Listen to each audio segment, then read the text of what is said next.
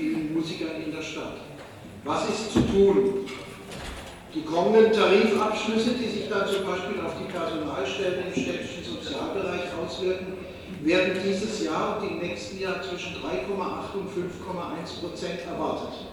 Und deswegen kommen wir als unabhängige Listen darauf, eine Erhöhung aller Zuschüsse im Kulturbereich um 3 Prozent zu fordern, auch wenn die Vorlage der Verwaltung dies gar nicht mehr berechnet hat.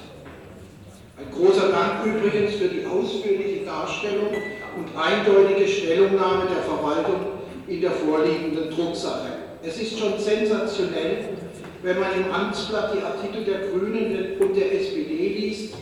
Es hat offensichtlich im letzten halben Jahr ein Umdenken bei manchen stattgefunden. Bisher waren nur wir diejenigen, die standhaft bei jedem Doppelhaushalt eine Dynamisierung der Kulturzuschüsse ins Gespräch gebracht haben. Doch jetzt scheint sich eine Mehrheit, und das hören wir ja, äh, für die alljährliche Anhebung abzuzeichnen. Das war übrigens auch schon ein Thema für den neuen Oberbürgermeister Martin Horn, welches er in seinem Wahlkampf mit uns und wir mit ihm diskutiert haben. Aber reicht das denn wirklich auch aus?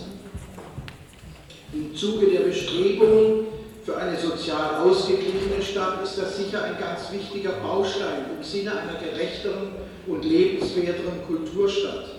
Es muss jedoch auch darüber nachgedacht werden, liebe Kolleginnen und Kollegen, ob Kultur nicht allgemein zur Pflichtaufgabe gemacht werden könnte, so wie das in Sachsen der Fall ist.